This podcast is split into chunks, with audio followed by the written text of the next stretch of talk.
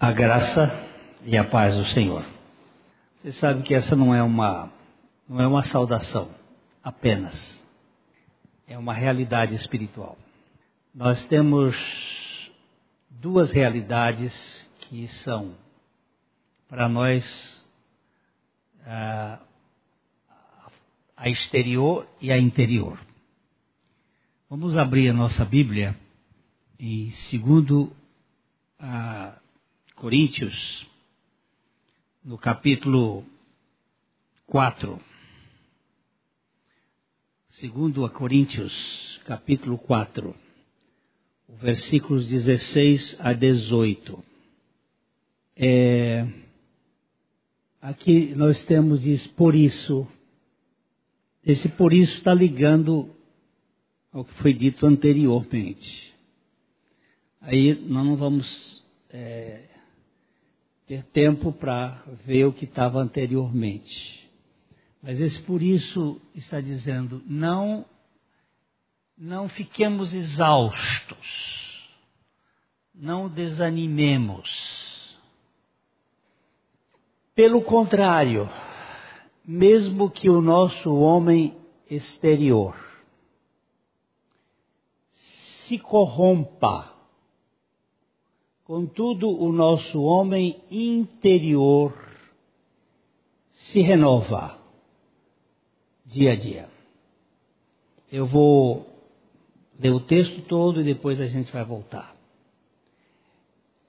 Porque a nossa leve e momentânea tribulação produz para nós eterno peso de glória acima de toda comparação, não atentando nós nas coisas que se veem. Puxa um pouquinho para cima, mas nas que se não veem, porque as que se veem são temporais e as que se não veem são eternas. Fala conosco, Pai, pela tua palavra e pelo teu Espírito. O versículo ah, 16, ele diz que é para nós não desanimar. A palavra desanimar, na língua portuguesa, ela é composta do des, animar. Anima é alma, a alma. Desanimar é ter a alma sem vida, sem ânimo. A alma e o espírito não são a mesma coisa. A palavra de Deus mostra que eles não são a mesma coisa. Nós vamos pegar textos aqui, só comparando, e a gente vai é, olhar algumas realidades. Em capítulo 2 de Gênesis, por favor, capítulo 2 de Gênesis, versículo 7, nós temos Deus formando o homem. Deus no Éden formando o homem. Então, formou. Vocês vão encontrar esta palavra, a primeira vez que ela é aplicada por Deus é na formação do homem. Ele criou as outras coisas, ele fez tudo pelo sopro da sua boca. O poder da palavra de Deus. Ele falava e as coisas aconteciam. Mas quando ele foi formar o homem, ele não fez pelo sopro da sua boca. Eu quero que vocês observem que palavra tem um poder. Você pode matar uma pessoa com uma palavra ou você pode curar uma pessoa com uma palavra. Palavra tem poder. Mas ele não criou o homem pela palavra, ele formou, o Senhor Deus formou o homem do pó da terra. O seu corpo, ele tem mais ou menos, você na idade que está, uns 80% de, 85% de água. Você já está mais, é menos do que uma criancinha, 80, 80 e poucos por cento de água e o resto é cálcio, ferro, é, barro. é barro. Só que dentro deste, desta água e deste barro, você tem um, um sopro divino, um fôlego divino, que ele diz que ele formou o homem do pó da terra, soprou nas suas narinas o fôlego da vida, ou como diz o original hebraico, das vidas, porque nós temos duas vidas movendo a nós, a biológica e a psicológica, a bios e a psique. São duas vidas. E o homem eh, passou a ser uma alma vivente. Alma vivente é o que nós nos tornamos com o sopro de Deus. Com a queda do pecado, o homem deixou de ter contato com Deus. Porque o homem foi feito do pó da terra, ele recebeu o fôlego das vidas dada por Deus e o homem passou a ser alma vivente. Então ele passou a ter três áreas: uma bios, física, uma psique, alma, e uma zoe, espírito. Mas na hora que o homem pecou, eu tinha feito umas coisinhas para botar aqui, mas eu não consegui entrar no, no iPad aqui para mostrar, então não tem problema. No, no homem, quando ele pecou, ele perdeu essa ligação com Deus. E ele passou a viver pelo bios e pela psique. O homem natural, ele não tem vida espiritual. Ele está morto espiritualmente.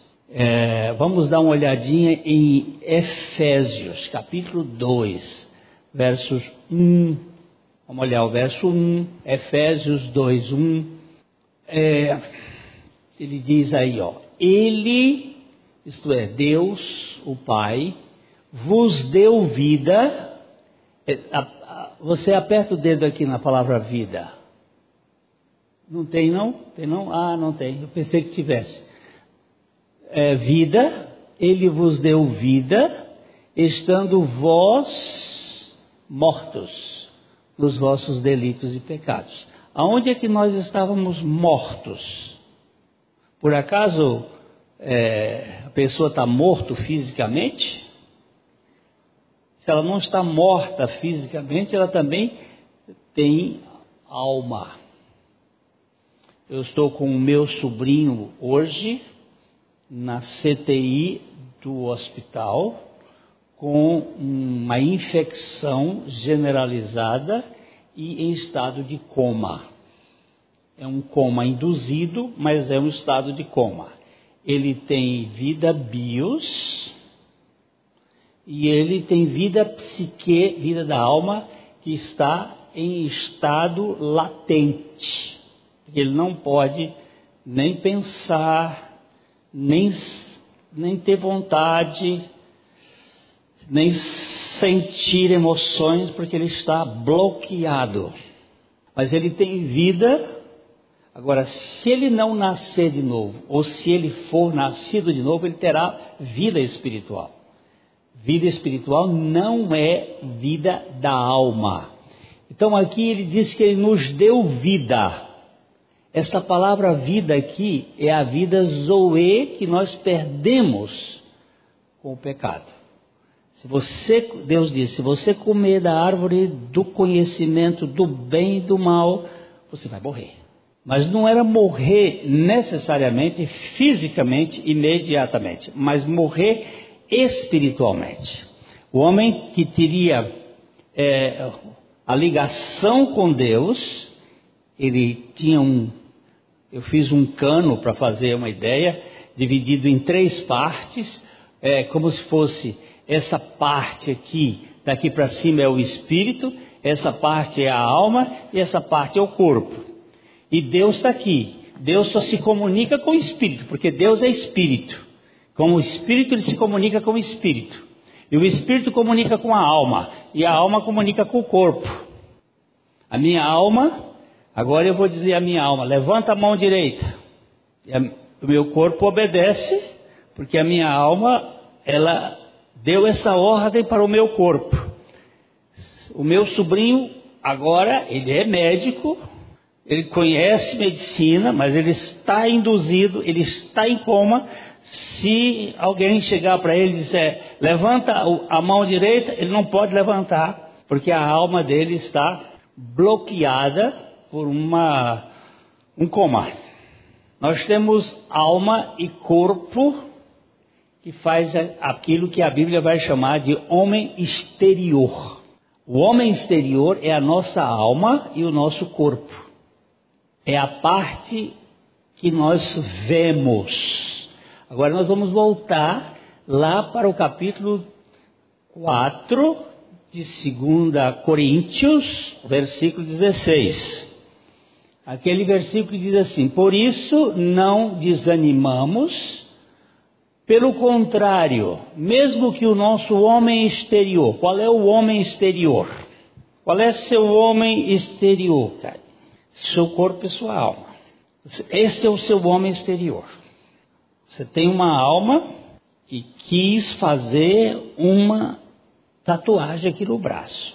Ela fez uma tatuagem porque ela quis fazer. É da alma e ela fez no seu corpo. Tá bom. É uma coisa interessante, até, até simpática essa tatuagem dela. Ok? Eu tenho aqui outro, meu tatuadinho. Ele é todo tatuadinho, todo marcadinho, mas a alma dele quis fazer isto e ele colocou no corpo. Alma e corpo. Não estou falando ainda de homem interior. Homem interior, que é este daqui, só Deus pode nos dar. Que é o que a Isabela falou sobre o novo nascimento. Se alguém não for nascido de novo, não pode ver o reino de Deus. É, aqui você diz assim: se o nosso homem exterior se corrompa, alguém pode me dar o significado da palavra corromper? A gente usa muito hoje corrupto, fulano, nós estamos numa sociedade corrupta. Mas o que, que significa corromper? Hein? Sujar? Pode ser, mas não é bem isso. Corromper é envelhecer, é apodrecer hein? deteriorar, ainda que o homem exterior vá se degradando, vá se uh, apodrecendo, vai se envelhecendo. O nosso homem interior, olha, é, é muito interessante, porque que às vezes na tradução as pessoas, os tradutores, eles optam por usar você vai encontrar isto aqui, ó, este C e C aqui. Um está marcadinho e o outro não está marcadinho. É, mas isto é uma questão interessante de. Esta voz aqui é média e esta voz aqui é passiva. Na língua grega elas são iguais, mas tem uma, um contextozinho. Então, ainda que o nosso homem vai se corrompendo, o nosso homem interior vai sendo renovado dia a dia. O interior vai sendo renovado. O exterior vai sendo corrompido. Eu, quando vinha dirigindo para cá hoje, aqui, depois do Vicente Rijo, eu senti um, minha mente fazer alguma coisa assim, como se eu fosse desmaiar eu senti que eu estava perdendo o controle do carro. Eu comecei a respirar fundo, a minha mente teve aquele vácuo e eu respirei. Eu disse: ainda que o meu homem exterior se corrompa, se envelheça, tenha doenças, o meu homem interior ele vai se renovando dia a dia. Meu homem interior é o espírito vivificado por Jesus Cristo. Depois ele vai dizer uma outra coisa importante aqui no verso 17, porque a nossa leve e momentânea tribulação. Todos nós que vivemos neste mundo somos atribulados. Já que você está bem aqui na minha frente, esta, essas duas meninas queridas, agora em janeiro, perderam o pai. Ele, num desastre de barco, um homem forte, nadador, e ele partiu. Tribulação. É dor. Mas o nosso homem interior se renova dia a dia.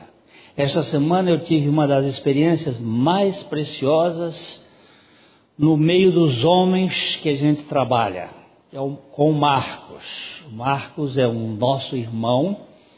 Ele tem dois filhos, ou tinha dois filhos com ela. Ela é uma doença, que é uma, uma atrofia, uma é, la, la, lateral amiotrófica, esclerose lateral amiotrófica. É aquela doença do, do físico que vai paralisando. O Marcos tem dois filhos com essa doença. Ele perdeu o mais velho quarta-feira passada.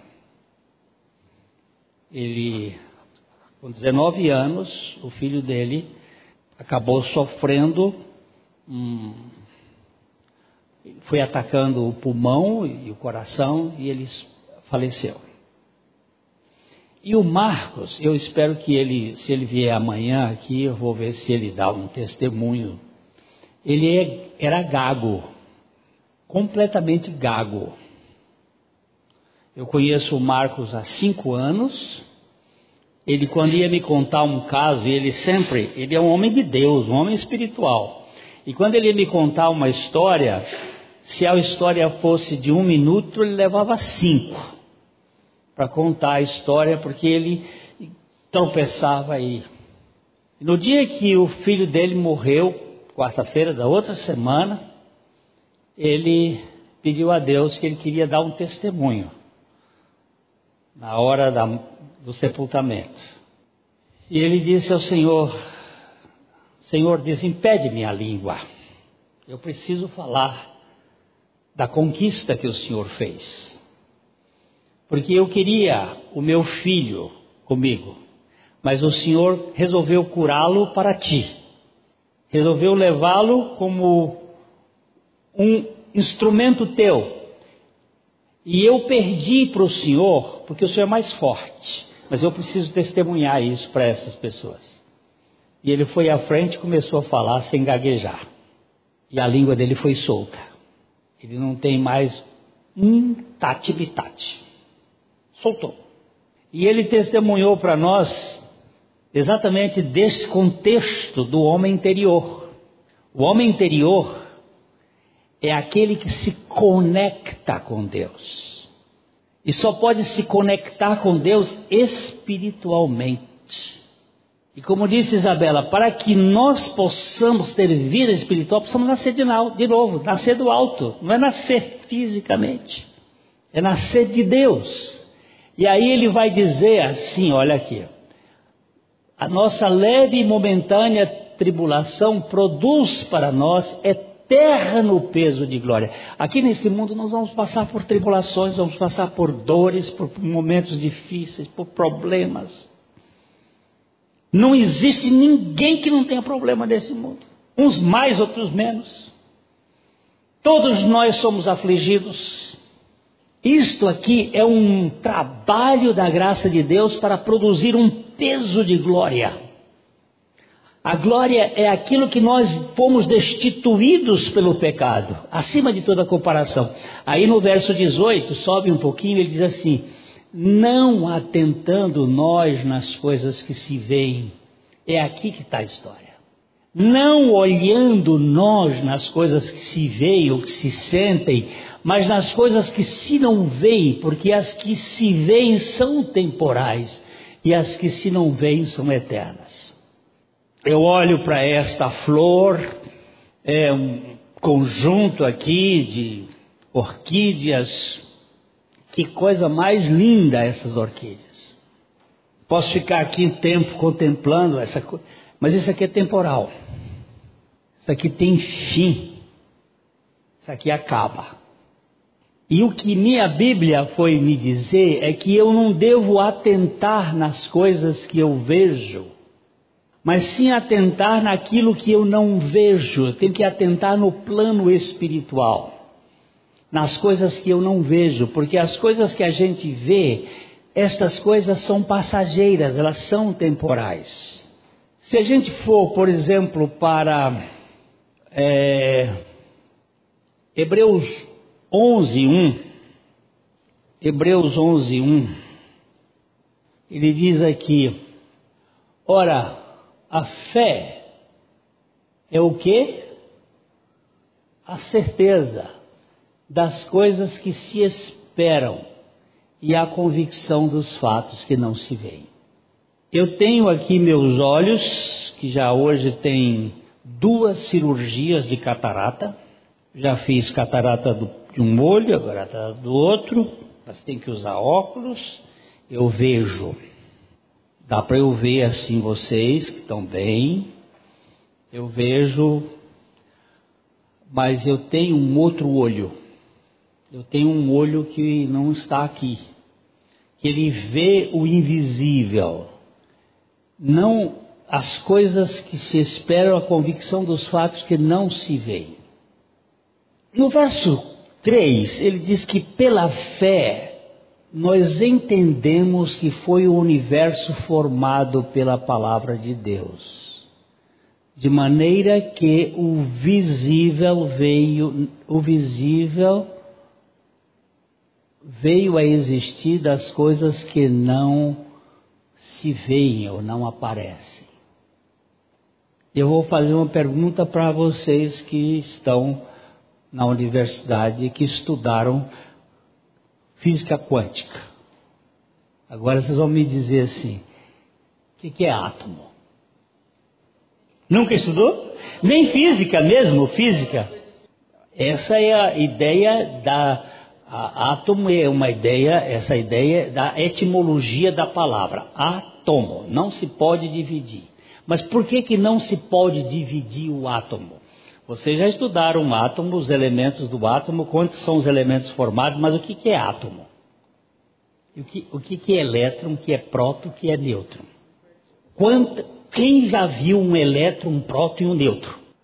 Quem já viu as subpartículas da, da, do, do elétron? Quem já, tomou, já tirou uma fotografia disto? É tudo teoria matemática. É teoria física. A gente só sabe o poder da explosão quando desintegra. Mas nós não temos muita condição. Mas a minha Bíblia velha, escrita antes, muitos anos antes, que se tivesse algum conhecimento da física, ela vai nos dizer que as coisas que vieram a existir, que aparecem no plano elas aparecem daquilo que não tem forma, é por uma energia, por um poder. Um poder.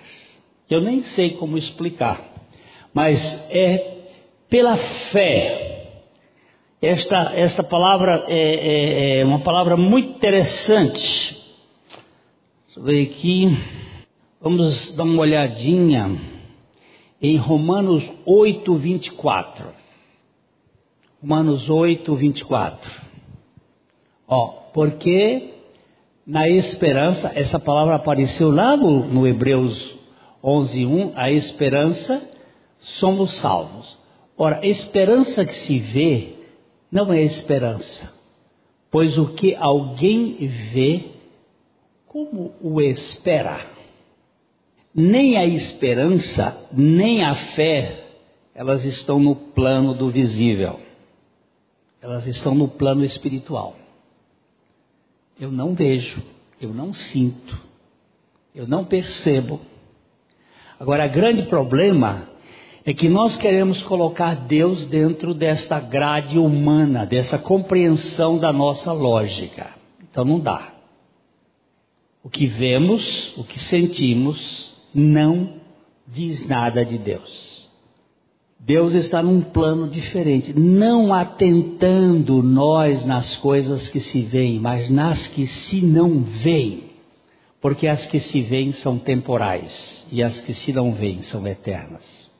Durante é, trinta e tantos anos, quase quarenta, eu tenho andado pelo Brasil, pela América Latina, por alguns lugares pregando o, o novo nascimento e eu às vezes tentava explicar como é que uma pessoa nascia de novo, eu fazia quadrinho, eu fazia atração, eu botava uma, botei muitas vezes o, o um imã, botava as coisas ali para mostrar que Jesus atraiu e sabe o que que dava, dava resultado? Nenhum. Porque esses exemplos todos não funcionam, eles só entram na mente. E não é na mente. Ainda que a mente tenha importância, tem que haver revelação do Espírito Santo. Se o Espírito não revelar, não entra. Aqui nesse 1, 2, 3, 4, 5, 6, 7, 8, 9, 10, por ali. Havia uma senhora na nossa igreja, sempre sentava ali, chamava-se Dona Benedita. Ela era costureira, ela é mãe de duas outras que ainda são daqui. E depois de ouvir 17 anos sobre se alguém não nascer de novo não pode ver o reino de Deus, e ela saber de cor e salteada esse versículo, sabia, sabia, porque decorar versículo é fácil, crer é o mistério. Um dia depois de uma pregação, ela me procura e disse assim: Pastor Glênio, por que o senhor nunca pregou da nossa inclusão na morte de Cristo? Eu disse: Meu Deus, o que, que é isto? Dona Benedita, a senhora nunca ouviu isto? Ela disse: Nunca! E naquele dia o Senhor revelou. Uma coisa é a gente saber decorado, outra coisa é quando o Senhor revela ao nosso coração. Não, olha, vamos, vamos olhar ali, olha, na esperança. Esperança que se vê não é esperança. Eu digo para vocês com toda certeza que eu estou assentado nos lugares celestiais em Cristo Jesus. Aí você diz assim: como é que você pode dizer isso, seu idiota? Você está em pé falando para um grupo de jovens na, na reunião da, da Igreja Batista, você está em pé. Não, eu estou em pé para vocês, mas eu estou assentado nos lugares celestiais em Cristo Jesus, nas regiões celestiais. Como é que você diz isso? Porque eu vivo pela fé. Eu não vivo, vivo pelo que eu vejo. Espiritualmente, eu já estou lá porque, primeiro que eternidade, vamos dizer aqui, aqui é a eternidade passada, aqui é a eternidade futura e aqui é o tempo aqui é do começo, no princípio, aqui é o fim do princípio, mas Deus está em tudo isto, e isto aqui não existe para Deus. Tempo é para nós. Agora você quer botar o infinito dentro do, da sua cabeça finita, aí não cabe, ele fica sem compreensão. Tudo que está acontecendo aqui, eu já estou lá e já estou lá em Cristo Jesus. A eternidade pertence ao homem desde a sua criação. Isso é o que vai dizer o capítulo 7, o verso 20 de Eclesiastes. Que Deus fez a eternidade para o homem. Então, nós tentamos entender as coisas de Deus, mas elas são invisíveis, são além da nossa compreensão. Eu espero aqui que você leve a sério o que a palavra de Deus está dizendo. Você não pode atentar para o que você vê. Você não tem condições. O que você vê é temporal e acaba. O que você não vê é eterno. Vamos voltar só para terminar ali o texto. É, capítulo. É, eu vou pegar um outro texto que em Hebreus capítulo 12, versículos. Vamos ler do 1 ao 3 e a gente para. Porque quem vai fazer o efeito na sua vida é a palavra de Deus, não é a argumentação. Portanto, Este, portanto, está ligando ao verso, ao capítulo 11. O capítulo 11 falou da fé. A fé de quem? Começa com a fé de Abel. Depois passa pela fé de é, Enoque, pela fé de é, Noé, pela fé de Abraão, pela fé de Isaac, pela fé, várias gente de fé. E aí ele diz, portanto, também nós, aí para aquelas pessoas da época e para nós aqui em Londrina e para nós na face da terra. Portanto, também nós, visto que temos a rodear-nos uma tão grande nuvem de testemunha, desembaraçando-nos de todo o peso do pecado. Né, a gente tinha tanta coisa para falar. O peso da glória contra o peso do pecado. O peso do pecado está na terceira dimensão. O peso da glória está na quarta, quinta, sexta, sétima, sei lá qual é a dimensão. O peso da glória está em ver as coisas invisíveis, desembaraçando do peso do pecado que tão tenazmente, essa palavra tenaz, não sei se vocês sabem o que é uma tenaz, alguém sabe? Tenaz é aquela tesoura que o, o, o homem que faz, fazia forja, fazia fogo é, para esquentar o ferro, ele tinha que ter uma, um negócio para pegar a brasa, para pegar a coisa quente tenaz, tenazmente aquilo que nos machuca. Ó, o, o, peso do pecado que tão tenazmente nos assedia. Assedia, você sabe o que é assedia? Uma moça bonita andando na rua tem assédio. Quer dizer, aquilo que, ou um rapaz pode ter assédio, um empregado tem assédio. Assediar é você cercar a pessoa e tentar levar vantagem. Corramos com perseverança a carreira que nos está proposta. Verso 2: olhando firmemente para o Autor e o Consumador da fé, Jesus. Sabe por quê? Que Jesus foi o único homem que viveu na terra inteiramente pela fé. Ele não procurou sentir ou entender as coisas, ele disse que tudo quanto o pai dele falava com ele e ele vivia, por isso ele é o autor e o consumador, ele é o, o agente e o executivo da fé. Não existe fé sem Jesus.